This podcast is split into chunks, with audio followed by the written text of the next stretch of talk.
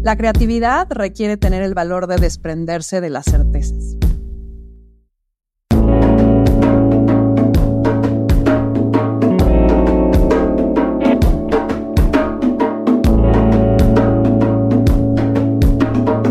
Esto es Más cabrona que bonita.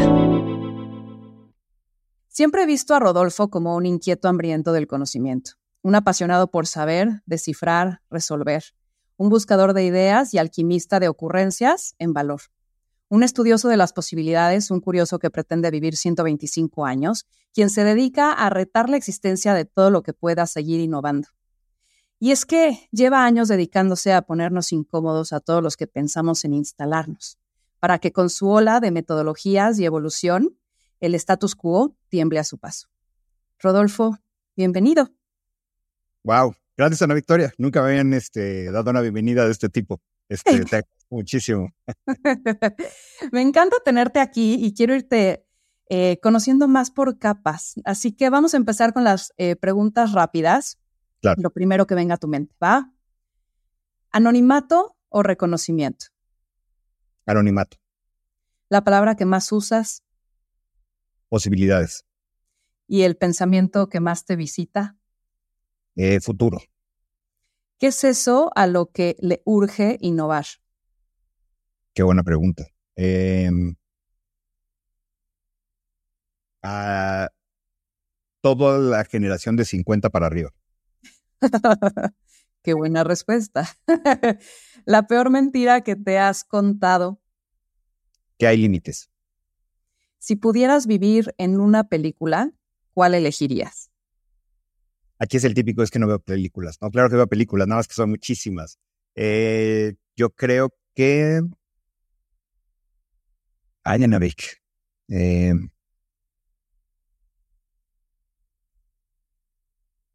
no sé. déjame echar una de regreso, porque si no nos vamos a llegar al programa completo.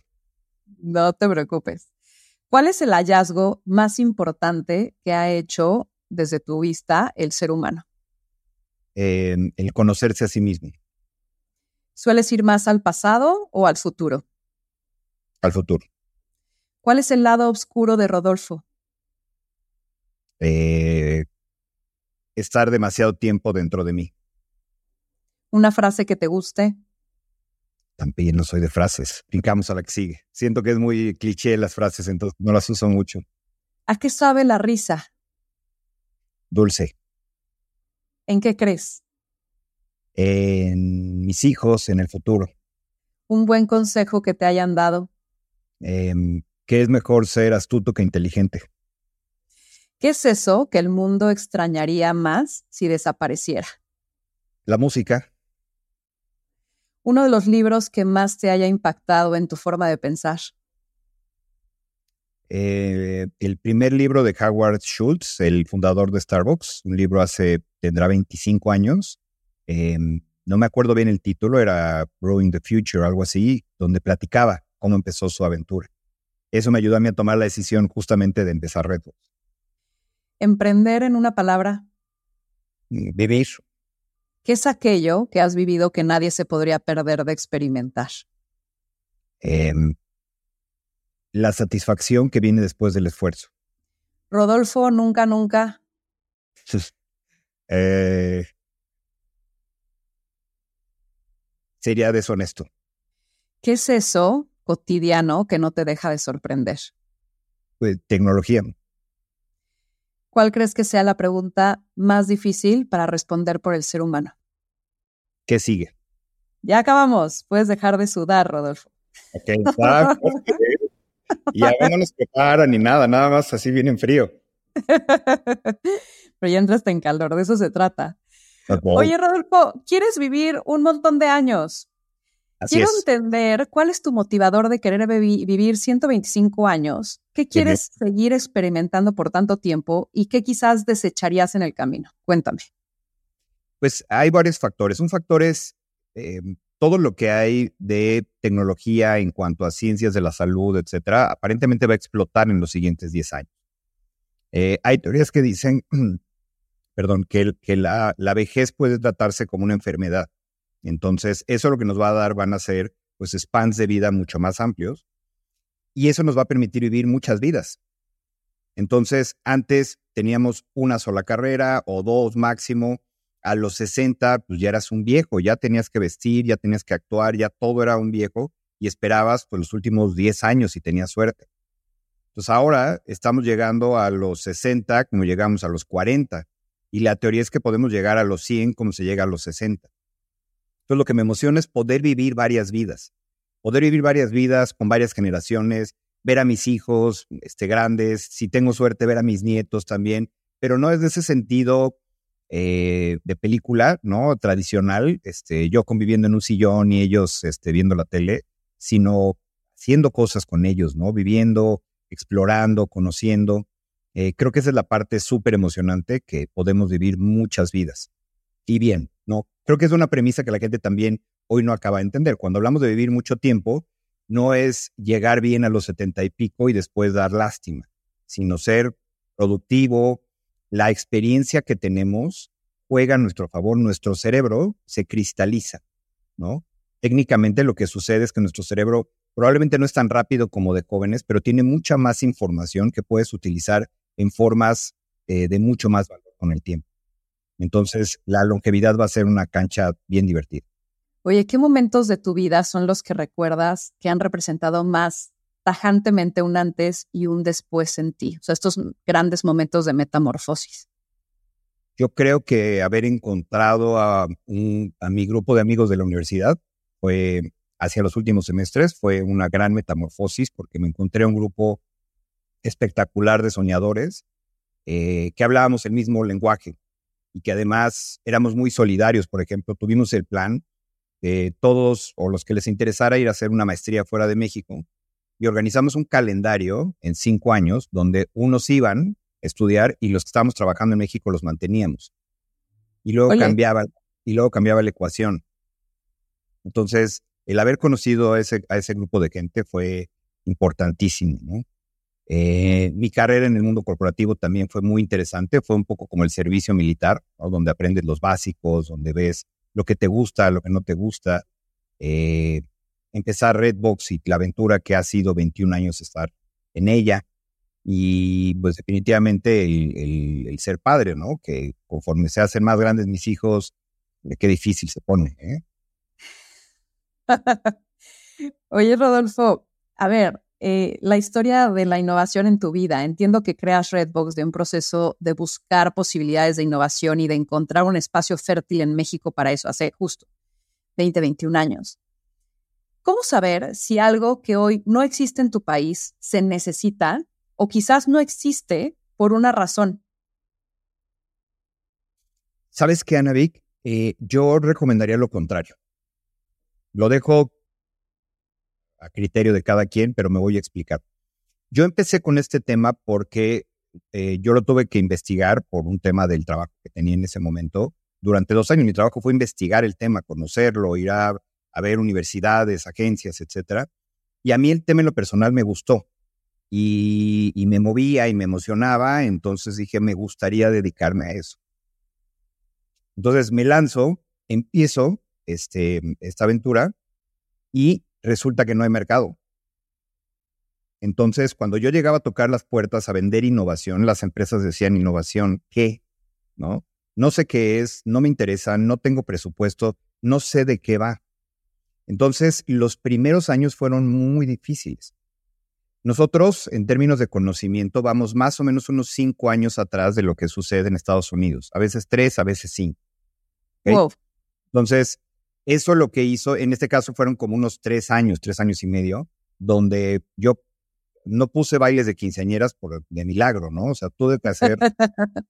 yo vivía en un modelo que le llamábamos el AFM, que es el Anything for Money, porque este tema de innovación no cuajaba en las empresas. Pasa el tiempo, la conversación en Estados Unidos se hace mucho más consistente alrededor del tema. Las transnacionales empiezan a tener entonces ya una necesidad en sus operaciones de México y de Latinoamérica y ahí es donde funciona. Entonces, este timing de adelantarse, probablemente en otras economías, y esa es mi opinión, ¿eh? en otras economías, por ejemplo, como la americana, que es mucho más hambrienta este, y está más dispuesta a experimentar, funciona bien. Pero hablando del mercado en México, que somos muy conservadores, la disrupción, la famosa disrupción o el adelantarse, no es tan recomendable. Más bien hay que ver quién no lo está haciendo bien para hacerlo mejor. Esa es una gran oportunidad. O la otra es el negocio que hoy estoy teniendo, cómo lo blindo y cómo entonces con base en mis eh, capacidades más fuertes empiezo a desdoblarme en cosas nuevas.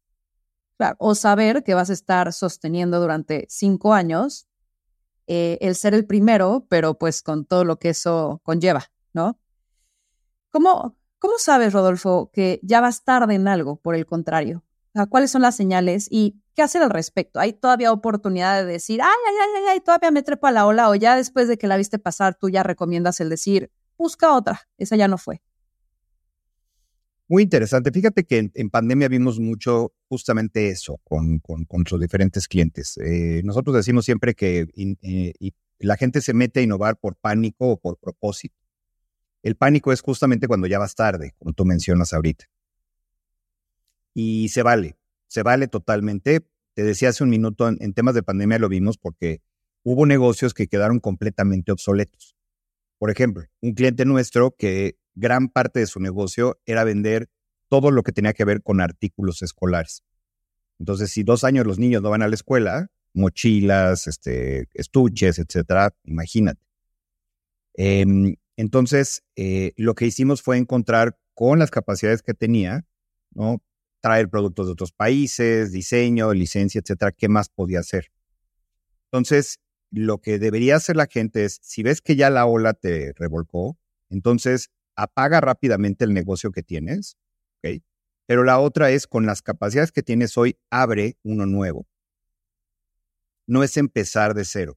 Y a veces las capacidades no necesariamente es tener proveedores o tener infraestructura, a veces es el conocimiento que ya tuviste. ¿Ok? Pero no, pero no necesariamente es entrar en pánico, cerrar todo y decir, bueno, ahora qué hago y empezar completamente de cero todo el aprendizaje previo es valiosísimo, nunca hay que darlo por, por sentado. De acuerdo. Tú dices que innovación es una idea implementada que genera valor. ¿Qué es valor para ti y cómo lo mides? Mm, el valor es multidimensional. Em, nosotros recomendamos que lo, piense, lo piense siempre em, básicamente en dos categorías. Una tangible, y la tangible tiene que ver con la parte económica esa es muy, muy importante, casi indispensable, pero en algunos casos, cuando estás empezando, cuando estás experimentando, pues no se va a dar. Y la otra tiene que ver con la parte intangible.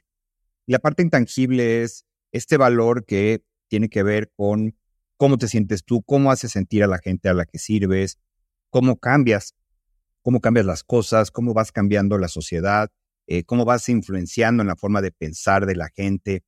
Entonces, eh, a eso, me, a eso me refiero en cuanto a las dos dimensiones de valor. Siempre hay que tener esas dos, eh, idealmente. Porque a veces cuando nos vamos solamente a temas subjetivos, no es, no es sostenible. Sí, toqué vida, cambié una forma de pensar, etcétera, pero no generé un negocio. O la otra es también es difícil de, de, medir, ¿no? O sea, de pronto como que dices, hijo, siento, tengo la percepción de que agrego valor, pero ¿y cómo lo estoy midiendo? ¿Cómo lo traqueo en el tiempo? Y entonces es, fácil, es difícil de tangibilizar o de contabilizar. Claro, es, difícil, pero ahí es donde vale la pena em, ser innovadores en la forma en la que creas este, justamente estos indicadores. Para nosotros ha sido un reto porque los clientes tienen que justificar las inversiones que hacen con nosotros. Entonces, no siempre es inmediato el retorno económico y por eso tenemos que poner otras, otros indicadores que en el tiempo se convierten en algo muy valioso. Vamos, hablemos del caso de Victoria 147. Entonces hay, obviamente hay un valor económico que las emprendedoras están teniendo, este, etc. Pero hay un valor subjetivo personal, de inspiración, de networking, de abrir mundos, que no es fácil, pero que está dando un gran valor. Si eso lo pones en el tiempo, sí lo puedes medir. O sea, no es algo inmediato. Entonces hay que ver eso en el tiempo, cómo cambia y cómo impacta, y eso también es valor. De acuerdo. Oye, tú tienes un, tienes muchas metodologías y procesos eh, técnicos, ¿no? Donde la innovación no es nada más inspírate y haz algo nuevo. Eh, y, partes de definir eh, dónde quieres innovar, después la parte de inspiración, después el tema de cuáles son estas opciones y qué vas a implementar, después todo este, este proceso de iterar y experimentar. Quiero desfragmentar este proceso, empezando por preguntarte, ¿cómo saber que es un momento adecuado para innovar? Siempre que no hay un momento adecuado, lo que tiene que haber es una planeación. Si, si no estoy claro en algún momento, me, me paras, Anavic. Em, a veces eh, nos metemos a este tema de innovación porque digo, pues ya estoy haciendo las cosas de la misma manera mucho tiempo y siento que hay algo que ya no está funcionando como, como lo hizo antes. Y nos arrancamos y eso tiene que ver en la parte personal y esto tiene que ver también en la parte de negocio. Pero nuestra naturaleza es lo nuevo, o sea, nos emociona lo nuevo, nos gusta lo nuevo. Y entonces hay una frustración porque quiero lo nuevo, pero no me pongo a trabajar en esto, entonces regreso a lo mismo de siempre. Por eso la innovación tiene que ser un tema planeado. Así como a principio de año hacemos en las organizaciones planeaciones donde decimos quiero hacer A, B y C, o personalmente queremos viajar o temas de salud o temas de familia, entonces en este caso necesitamos hacer una planeación anual de innovación. ¿Qué quiero hacer nuevo? En las dos dimensiones. Y entonces ya la innovación se convierte en un continuo. Y se, se, acaba esta frustración de a veces lo hago, a veces no lo hago, o lo hago y no me, y no me sale bien. Em, entonces, eh, suena muy básico, ¿no? Pero no lo hacemos. De acuerdo. Ahora, ¿cómo saber diagnosticar correctamente lo que necesitamos? Oí que de pronto eh, con algún cliente que tenía sabritas, ¿no? Sonrix decía, queremos paletas nuevas, ¿no? Eh, pero ¿qué tal si lo que necesitan no son paletas nuevas? O sea, de pronto creo que también los emprendedores o las empresas diagnosticamos incorrectamente lo que necesitamos. ¿Cómo ver correctamente el, el dónde tenemos que innovar, dónde está el problema, dónde está la solución? Ok, o sea, encontrar la oportunidad. ¿Cómo encontramos la oportunidad? Ajá, diagnosticar correctamente. Creo que de pronto ahí, de ahí partimos mal. Claro.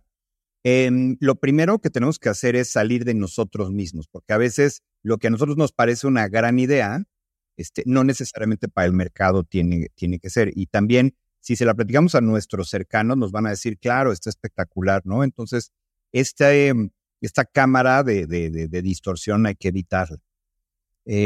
La recomendación sería que, que se exploraran varias dimensiones. Entonces, una es entender bien a la gente a la que vas a servir.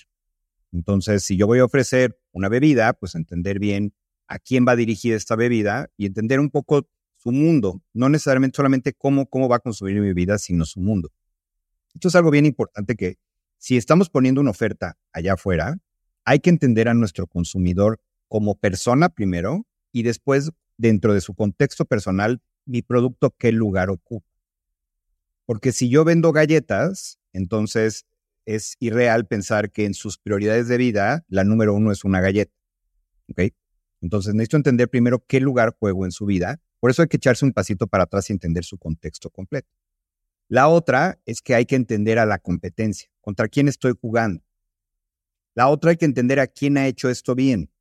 Si estoy vendiendo unas galletas, por ejemplo, que representan un apapacho, pues ¿qué otras cosas compra este consumidor para apapacharse? No solamente galletas. Y finalmente ya meto temas de tecnología. Entonces, ¿qué pasa? Pues ahora con todos estos temas de inteligencia artificial, donde puedo obtener información más rápido. Este, ¿Qué pasa con los temas de salud? Estamos cambiando la forma en la que comemos, etcétera. Entonces, cuando yo cruzo estas cuatro dimensiones, puedo encontrar una buena oportunidad. Lo que tenemos que evitar es la ocurrencia. Que la ocurrencia es voy a un viaje, me encuentro algo interesante. Nos pasó con unos emprendedores que vimos hace un par de días este, unas tabletas para la cruda y dicen, no, está increíble, porque pues, son los chavillos de 25, pues, se la viven en la fiesta y dicen, claro, nada más que las tabletas son 10 tabletas y el paquete cuesta 800 pesos. Pero yo y mis cuates estamos súper dispuestos a pagarlo. sí, pero bueno, entender el mercado real en México, los tamaños, los precios.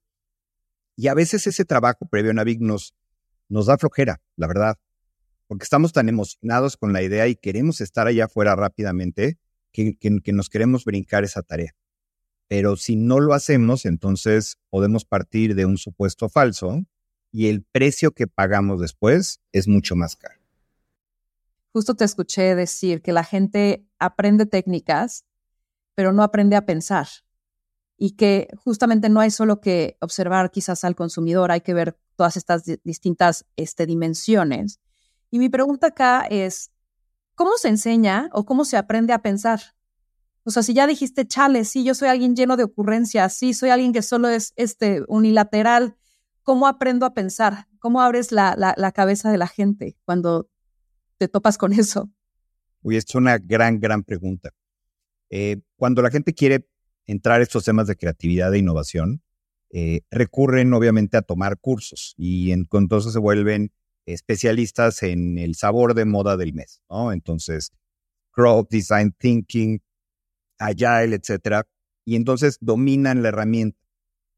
Pero, y eso lo vemos mucho en equipos jóvenes de innovación en organizaciones, el gran problema es que no saben pensar desde el punto de vista de la oportunidad, por ejemplo. Entonces, ¿cómo encuentro la oportunidad para poder utilizar este, esta herramienta? Entonces, una forma de cubrir esta dimensión de pensamiento tiene que ver específicamente con entender en dónde está primero la oportunidad.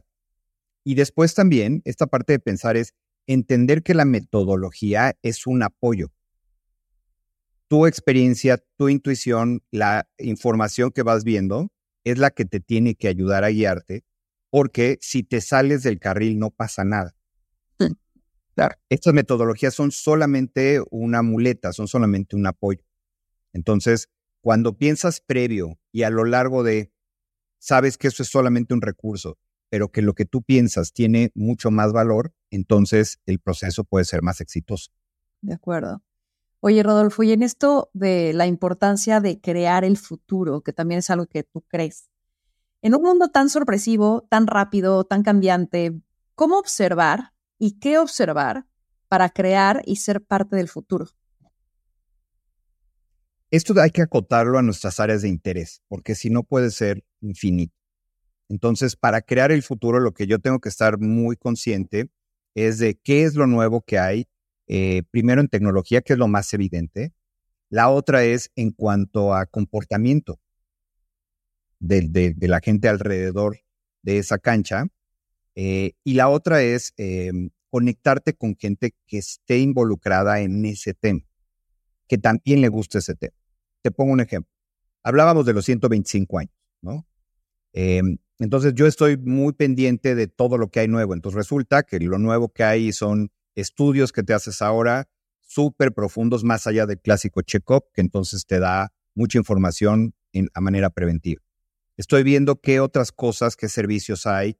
Eh, ahora encontramos uno, por ejemplo, muy interesante que se llama Biome, que te analiza el, bioma y entonces te hace una dieta, pero no es una dieta para que estés fit, sino que es una dieta para que todo por dentro de tuyo funcione.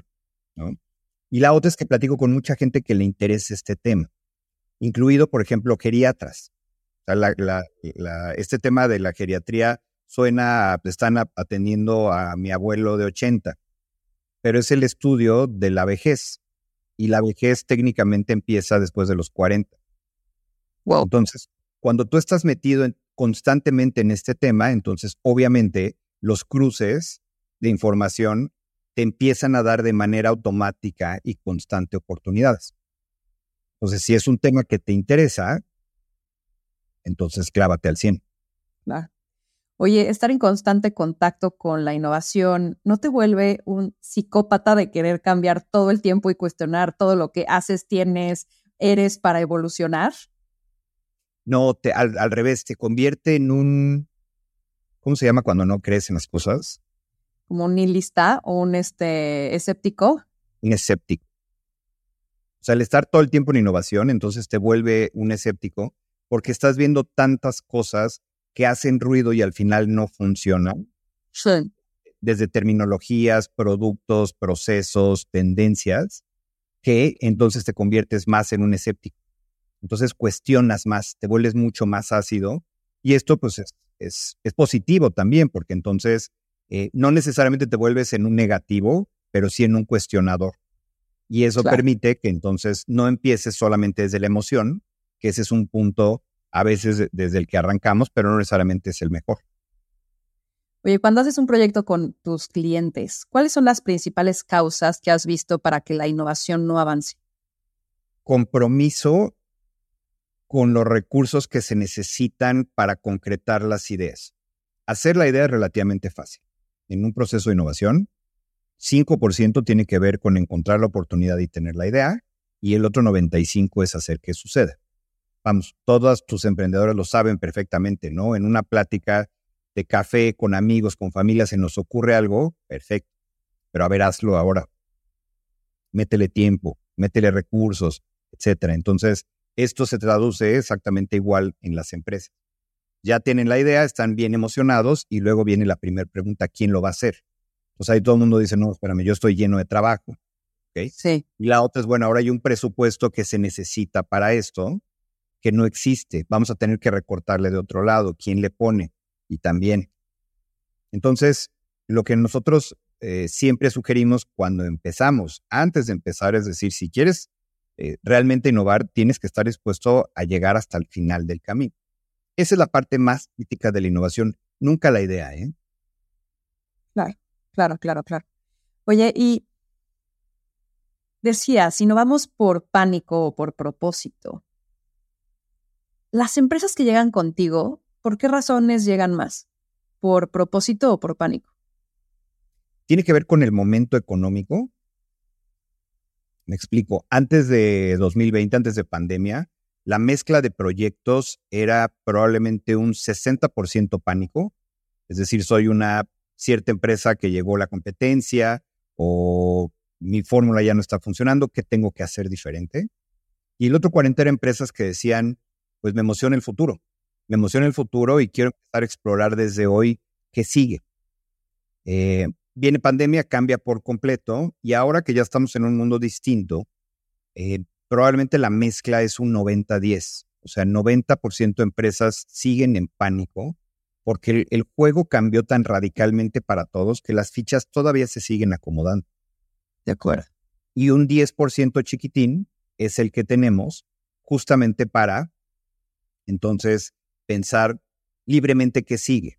Y ese por propósito es el más emocionante, pero también es el más complicado porque las variables no son claras. Cuando vienes del pánico, sabes cuáles son tus variables, sabes quién es tu competencia, tu producto, sabes, sabes en qué cancha estás jugando. Aquí estás jugando un juego completamente nuevo, entonces requiere también pues mucho más resistencia, ¿no? a la incertidumbre.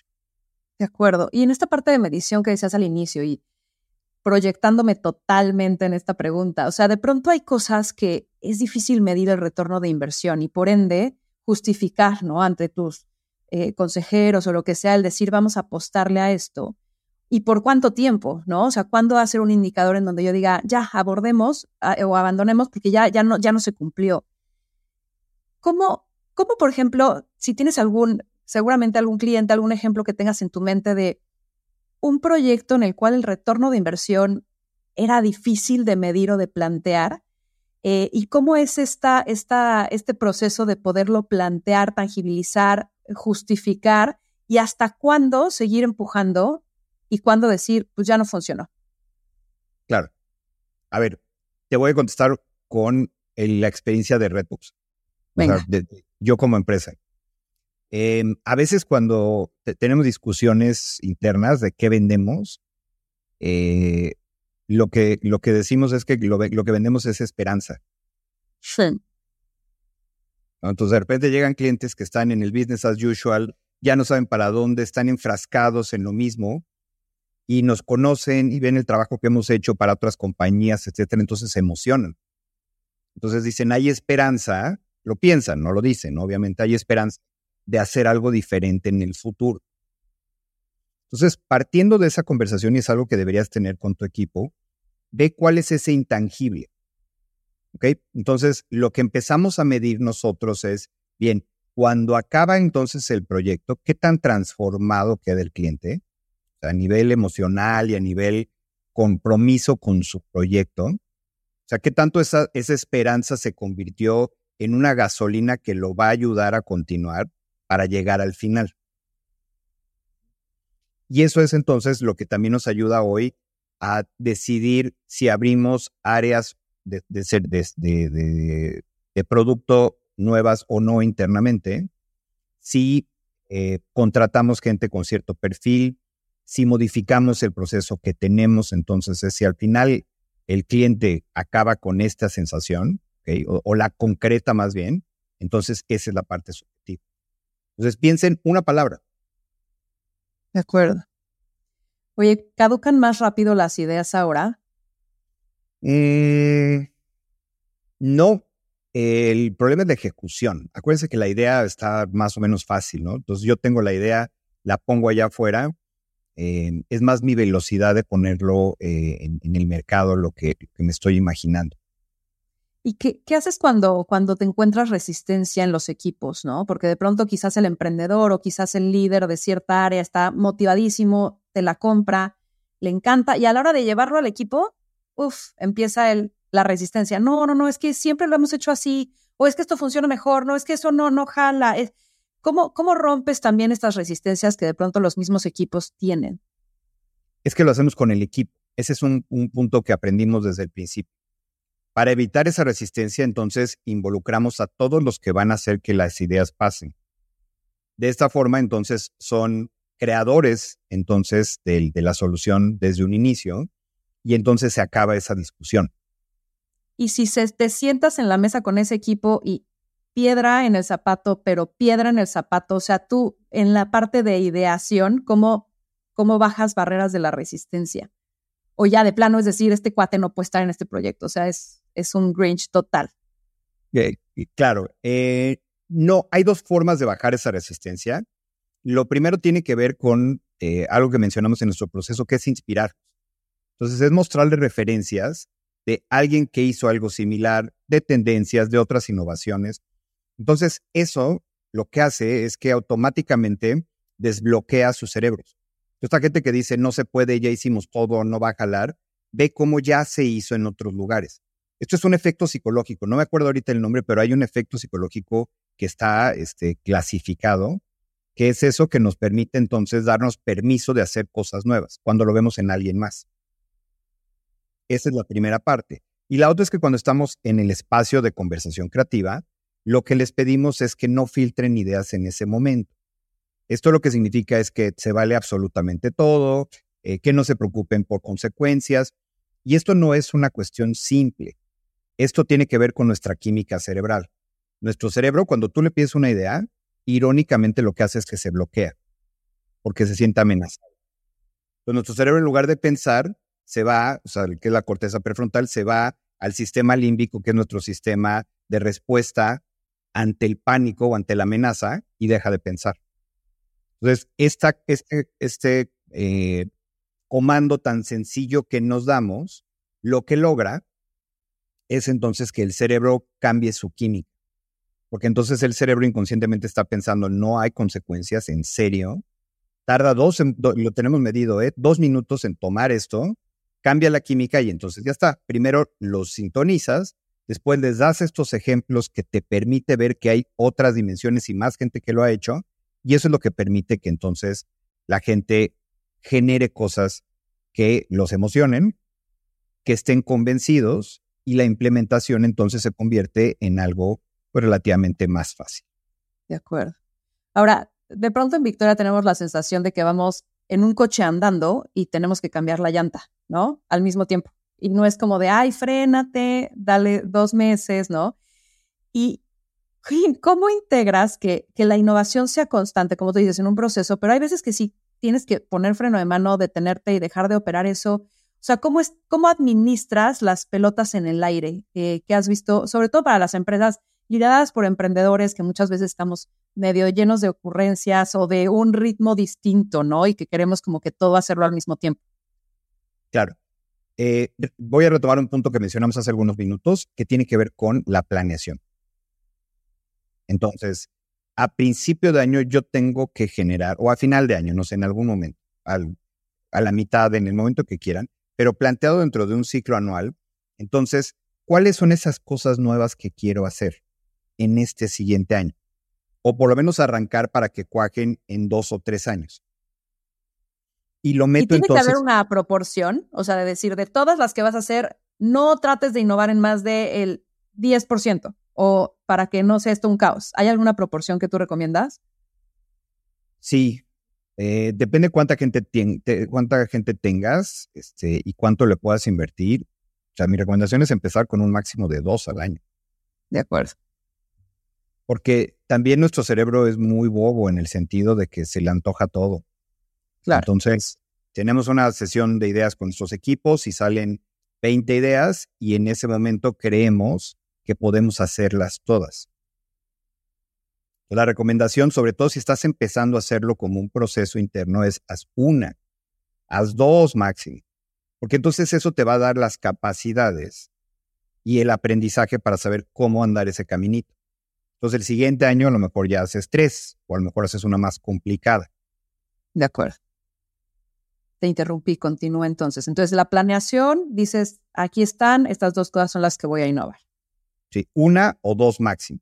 Porque lo que, lo, que la gente tiene que, que, tener muy claro cuando hablamos siempre de creatividad e innovación es que esto funciona como un proceso. Porque a veces creemos que son mundos que no se llevan. ¿Cómo? A ver, el tema de las ideas y la innovación tiene que ser libre, tiene que ser de la ocurrencia. Espontáneo, sí. No, es todo lo contrario porque si lo tenemos como procesos que ya sabemos que funcionan en otras cosas, aquí es exactamente lo mismo. Oye, ¿y qué pasa si al mes 6 surge una oportunidad? ¿La archivas? o sea, como que, digo yo, yo creo que aquí ya me estoy terapeando yo. o sea, como, como, como este Wi-Fi abierto que tienes de detectar oportunidades, lo mantienes, pero no metes caos en tu empresa porque justamente pues, estás llevando un proceso y una planeación. Entonces, ¿dónde se quedan estas ideas? ¿Dónde no pierden el tiempo para una posible oportunidad, pero así no evitas, o sea, así evitas el caos, ¿sabes? A ver, y lo, lo, ideal es que lo metas a la cola. Ok. O sea, tú traes una fila de proyectos, entonces se forma hasta el final. Hasta que no acabas esto, no empiezas esto. Duele mucho, cuesta mucho, pero si se puede, es lo ideal porque entonces ya encontraste una oportunidad este, que te emociona y eso te va a ahorrar tiempo para el siguiente ciclo. La otra es que si es una gran, gran oportunidad, pues entonces pausas lo que tienes y empiezas esto, pero no haces en paralelo. No es un I, es un O. De acuerdo. Oye, hay, ¿Hay algún proyecto que hayas dicho, híjole, este es un super win? Y a la hora de que, lo, que tu cliente lo ejecutó, siguió el plan, nada más no jaló. Y que hayas dicho, no entiendo ni por qué. O sea, porque tenía todo para ser un super win. Sí, pero no, no, no puedo. Este... no des detalles, pero eh, ¿qué pasó? O sea, igual y genéricamente, o sea, no está necesariamente blindado siempre hay un, margen de error. Siempre tenemos que estar abiertos al fracaso. Totalmente, totalmente. A ver, yo creo que de cada 10 ideas, este, 8 nos van a salir. O sea, el hit rate es alto. Eh, eh, o sea, el hit rate negativo este, es, es, alto. Eh, entonces también tenemos que entrar con, con esa posibilidad, o, o, más bien con esa realidad en mente. Lo que probemos tiene una alta posibilidad de que no funcione. En, el, en, algunos casos, este, sin, sin entrar a mucho detalle, lo que hemos visto es que el cliente toma demasiado tiempo en poner las cosas afuera y entonces la oportunidad que se había detectado antes ya caducó. De acuerdo. Entraron otros competidores, cambió la tecnología, etcétera. Entonces, cuando se archiva algo durante un año, en lugar de empezarlo a trabajar inmediatamente, entonces el tiempo es bien importante. Por eso conecto lo del proceso, por eso conecto lo de disciplina, porque las ventanas a veces son estrechas de, oportunidad. Oye, ¿hay algún consejo que no escuchaste y hoy dices, uff, por suerte no lo escuché? O por el contrario, alguno que no escuchaste y dijiste, chale, lo hubiera escuchado? Sí.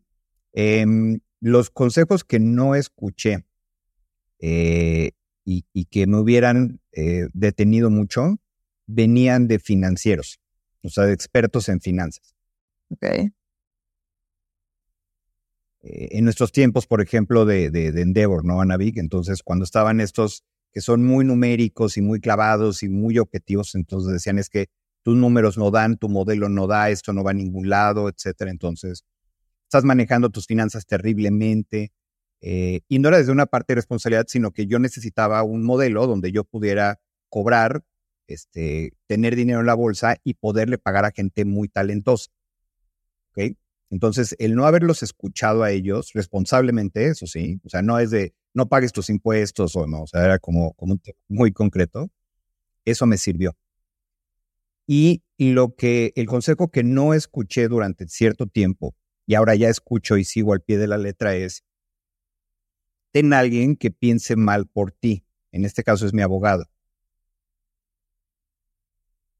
Porque entonces, vamos, en una negociación con un cliente o en una contratación, en un despido de alguien, uno pues, es buena onda y entonces, no, hombre, el otro se va a portar buena onda como yo, no va a haber problema, vas a ver, y sí hay problema.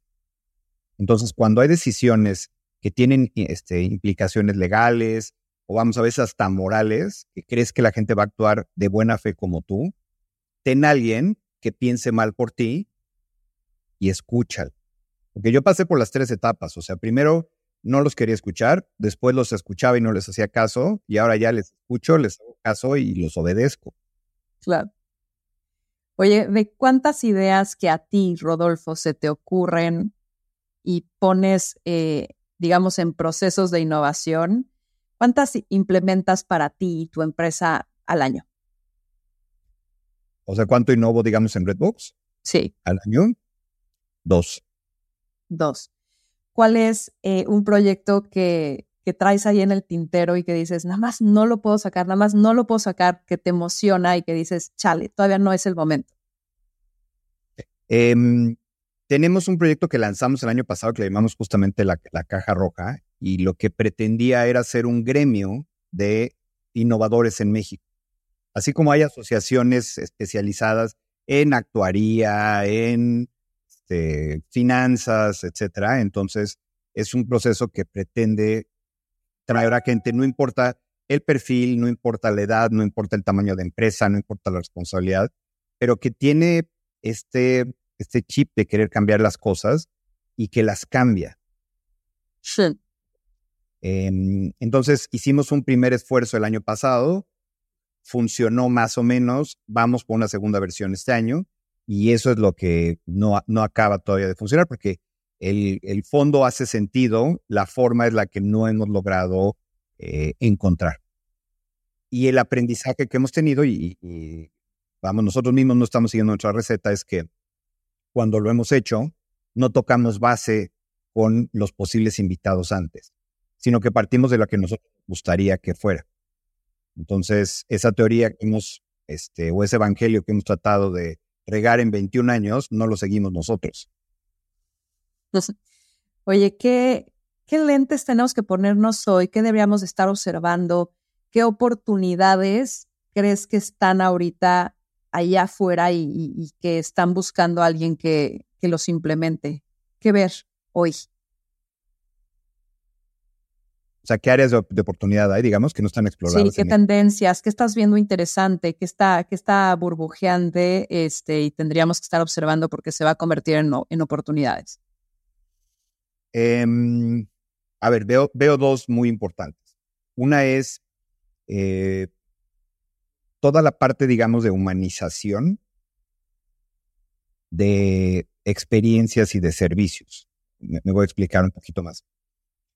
Viene ahorita un tsunami de, tecnología con temas de inteligencia artificial, ¿no? Es un tema, eh, hay muchísima ignorancia, se están tomando malas decisiones alrededor de eso. Hemos escuchado clientes que dicen, ya este año voy a correr al 20% de mi plantilla porque voy a empezar a meter herramientas, etcétera. Em, entonces, lo que nos hace falta a los emprendedores y a los líderes es eh, ver cómo cuidar mucho más la parte humana de la gente. Y esto puede tener muchas dimensiones. Pero en la medida en la que cuidamos eso, la expresión también de nuestra gente hacia nuestros clientes y hacia nuestros consumidores cambia. Entonces, sí, la tecnología, si la entendemos bien, lo que se convierte es en un copiloto, no en el piloto. O sea, no estar reemplazando. Entonces, ¿cómo utilizo todo esto para dar un servicio más humano? ¿Cómo soy más humano yo con mis equipos? Entonces, el, no perder no solamente el discurso de la tecnología, sino cuidar esta parte humana de cuidado, de cercanía. Creo que esa es una parte importantísima y que además da para mucho en, negocios, ¿no? Este, esa es una oportunidad. Eh, y la otra, regreso a lo, que, a lo que mencionábamos de los 125 años, este, pues va a haber un mercadazo, pero un mercadazo para toda la gente que tiene más de 50 hoy en adelante. Porque no hay nada. Todo, todo el mundo se ha volcado hace algunos años en los millennials. Todo fue a los millennials, ¿no? Y ahora todo es a los Zetas y ahora todo es a los que sigue. Y entonces, démonos cuenta cómo, cómo va cambiando la vida. A ver, la infancia dura 10 años. Después somos adolescentes otros 10, somos jóvenes otros 10, medio adultos jóvenes otros 10, llegamos a los 40 y después de los 40 en adelante ya no hay clasificaciones, no hay productos, no hay servicios, no hay nada para un grupo que cada vez va a ser más grande porque la pirámide poblacional se está invirtiendo y no hay nada para esos, para esos grupos de edad. Pero eso no es flashy, eso no es divertido, eso lo ves en TikTok, ¿no? Este, entonces, ah, ahí está una oportunidad bien grandota eh, en el área que sea, en salud, en entretenimiento, este, en cuidado, o sea, porque no lo veamos solamente cuando hablamos de, en, esos rangos de edad de temas de salud o temas depresivos, etcétera. No, es viajes para gente de esa edad que ya tiene mucho más lana hacer cosas diferentes, este, para que puedan armar planes sociales. Eh, no sé, hay muchísimas dimensiones que están sin explorar, completamente vírgenes. Me encanta. Y me encanta esto que dices de lo de la tecnología, porque a veces tenemos la falsa creencia de que nos vamos a volver más solo tecnológicos, pero quizás este este extremo, este péndulo, nos orille a, por otro lado, desarrollar más lo humanista. Y ese creo que es, e, es un enfoque muy, muy interesante de verlo.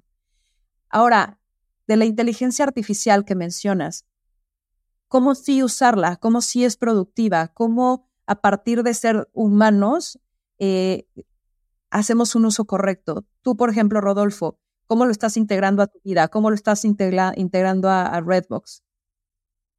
Em, tenemos que entender primero la tecnología, que la tecnología existe en tres diferentes momentos.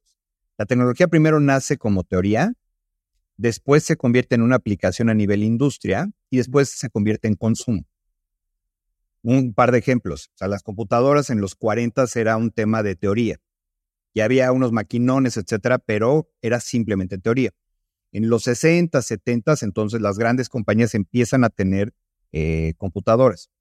Y a partir de los 80 ya se convierte en un mainstream y ahora todos tenemos pues, unas supercomputadoras aquí en los teléfonos, ¿no? Hablando, por ejemplo, de temas de eh, ADN, ¿no? El, proyecto del, del, este, del ADN que empezó Bill Clinton entonces hace 30 años, billones de dólares en investigación, Después las empresas empezaron a utilizarlo para diferentes aplicaciones médicas y hoy podemos mandar nuestra un, cotonete con eh, saliva, este, pagar 99 dólares y tenemos entonces la lectura de nuestro ADN. Dicho esto, tenemos que ver cuáles son las tecnologías que están hoy a nivel consumo que podemos utilizar. Que hay tanto ruido en temas de tecnología que nos perdemos qué debemos usar y qué no debemos usar. Lo que está más de moda es mm, inteligencia artificial, ¿no? Por ejemplo, ChatGPT y todas las cosas que hay allá afuera. Sí. Entonces, lo que nosotros estamos viendo ahorita con, con el mercado es que hay inteligencia artificial que tú puedes construir para tu compañía, ¿ok? Pero son proyectos todavía de millones de dólares, donde entonces gente con infraestructura muy cara puede hacer un mining de todo lo que Facebook, Google, etcétera, ha colectado durante los últimos 20 años y ponerlo al servicio de tu negocio para procesos, para ventas, etcétera. ¿Okay? Esa es una aplicación muy cara. La otra es estar monitoreando todos los juguetes divertidos que están saliendo ahorita. Y ver esos juguetes, cómo los podemos utilizar. Nosotros los utilizamos, por ejemplo, desde la redacción de repente de conceptos. Oye, a ver, tenemos que bajar estas ideas, entonces lo ponemos ahí y nos ayuda entonces a bajar conceptos más rápido, hasta en procesos de ilustración en sesiones, donde decimos, a ver, imagínate un escenario donde está una familia comiendo, este, y está la abuela y el hijo y el perro y están contentos, lo pones en la máquina y entonces ves la imagen en tres segundos. Y a partir de ese escenario entonces empiezas a jugar. Esas son las aplicaciones que vemos hoy, que esencialmente tienen que ver con eficiencia. Hoy todo esto te va a ayudar para ser más eficiente, para bajar una presentación más rápido, para hacer una ilustración más rápido, para hacer una redacción más eficiente. Eso es lo que, lo que podemos utilizar en cuanto a tecnología, digamos, aplicada en inteligencia artificial. Todo lo demás creo que la gente pues ya lo está utilizando mucho, ¿no? Pues, los teléfonos, las redes sociales, etc. Entonces, yo creo que eso es lo más nuevo que podrían pensar. De acuerdo. Y ya para cerrar esta idea, porque como que ha habido mucha controversia, ¿no? Y este cuate de, del chat GBT que de pronto pidió audiencia para ser regulado y como que no hay reglas y la gente no sabe ni siquiera qué preguntarle o qué cuestionar porque como que no hay una, o sea, no, no se puede vislumbrar hasta dónde puede llegar, ¿no? ¿Qué es lo más loco que en tu mente, Rodolfo, ha pensado que va a parar esta tecnología? O sea, decir, yo creo que va a acabar pudiendo hacer esto. O sea, si te juegas al Black Mirror, tú, Rodolfo, ¿qué es lo más loco que has pensado a lo que puede llegar la inteligencia artificial? Pues lo, más loco que puede pasar es, eh, ¿se acuerdan de Wally, la película? Sí. Una de Pixar. Pues que acabemos así. Entonces acabamos gordos en un sillón, ya no hacemos nada y una máquina hace absolutamente todo, ¿no? Este, entonces que nos volvamos completamente dependientes e inútiles. Ese es un escenario.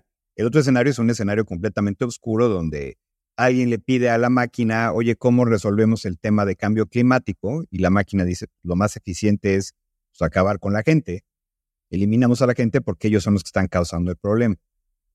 Entonces, son extremos, pero creo que hay una conciencia hoy y una conversación bien interesante. Leí el otro día un artículo donde dicen que todas las interacciones que hagamos nosotros con inteligencia artificial, que todo eso se está guardando y lo está haciendo más inteligente, lo hagamos como si lo hiciéramos con nuestros hijos.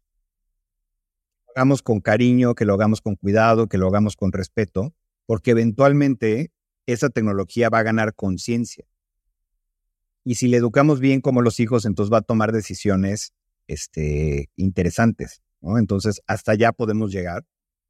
Pero no nos asustemos esta gente que pide audiencias, obviamente, en, el Congreso en Estados Unidos y que piden que se pare la investigación y todo, es porque saben que puede haber un futuro muy oscuro si no se toman decisiones grandotas el día de mañana. Todavía no pasa nada. Entonces, en los que vivimos en el mundo normal, no hay que entrar en pánico, hay que usarlo como los juguetes que son hoy. Este, no son reemplazo de nada aún de valor este, y aprovecharlos. De acuerdo. Rodolfo, ¿qué libro estás leyendo hoy? Estoy leyendo, a ver, voy a abrir aquí mi... Claro. Mi Kindle. Se llama That Little Voice in Your Head. El autor se llama Mo Gaudat. A ver. Este. M-O-G-A-W-D-A-T. Entonces, eh, está muy interesante porque, eh, pues, eh, cuando me hacías las preguntas al principio, cuando nos atrapamos entonces en la cabeza, este, pues es un problemón, ¿no? Entonces nos ciclamos, este, hay este chatter interno que nos tiene pues limitados, que nos, nos pone más en las preocupaciones, nos pone un poquito más en el pasado. Y este autor que les platico es un autor que siempre ha escrito sobre tecnología. Entonces, te habla de ¿cómo puedes tú jugar con esta pequeña voz que tenemos como si fueras un programador? Entonces, ¿cómo le das comandos o cómo le das instrucciones para que entonces, en lugar de que se vaya a lugares complicados o oscuros, entonces te ayudes a estar construyendo constantemente que sigue? Oh, está interesante. Ser consciente del input. Exacto. Y este autor eh, justamente es el que escribe el libro que les platicaba, eh, perdón, el artículo que les platicaba, donde hay que hablar a la inteligencia artificial como si fueran niños. Con amor. Este, Entonces está, está interesante. Súper. Rodolfo, un último mensaje que quieras dejarnos por acá. A ver, el mensaje creo que viene, eh, te voy a hacer una pregunta para responder la pregunta. Venga. Tú sumaras, ¿no? La, la, la gran mayoría de las preocupaciones que tiene toda la comunidad de Victoria sobre futuro, sobre innovación, ¿en qué la sintetizarías? O sea, ¿qué es lo que les preocupa que podría ser un denominador común? Yo creo que yo creo que algo que les preocupa a todas es poder gestionar correctamente su empresa y que económicamente sea viable en el tiempo. Ok. Em, entonces, sobre esa línea, el, creo que el, consejo, y se liga mucho a lo que hemos estado platicando, es que hay que escoger las batallas. Platicamos que haces un plan y que no hagas más de una o dos ideas nuevas al año, pues cuando ya estás encarregado, ¿no? Pero siempre tenemos este debate que tú platicabas de cómo lo hago sostenible, cómo lo hago a lo que logre en el tiempo, que no me saque de balance. Yo les invitaría entonces a que vieran, y eso se lo decimos a los clientes mucho en innovación, a que vieran la foto de largo plazo. Estoy emprendiendo y entonces yo quisiera estar en algún lugar al año, a los tres años, a los cinco años. Van a ser momentos diferentes, van a implicar sacrificios diferentes. Probablemente el primer año voy a tener que hacer un sacrificio personal y familiar grande. Y después el siguiente año ya, entonces voy a, o los, al año 3 o al año 5, entonces voy a poder hacer pues un rebalanceo de prioridades y entonces dedicar más a lo que dejé de lado para, este, para recuperar. Pero que tengamos esta filosofía que son ciclos y que en estos ciclos debemos tener prioridades y las prioridades siempre van a implicar sacrificios. Entonces, no vivir atormentados por esa realidad. Porque el sacrificio y el dolor van a estar ahí y es parte de la aventura del emprendimiento. De acuerdo, me encanta. ¿Dónde te encontramos, Rodolfo? Em, en, híjole, soy malísimo con redes sociales. Eh, en, como Rodolfo Ramírez en LinkedIn, este, ahí es donde es más fácil. Súper. O en redbox.com. Redbox Innovation, redboxinnovation.com, también ahí estamos. Súper. Rodolfo, muchas gracias por tu tiempo. Gracias por tu cabeza, tu corazón, tu inspiración. Esto fue más cabrona que bonita. Si estás disfrutando de este episodio, recomienda Más cabrona que bonita a tu familia, a tus amigos y en redes sociales.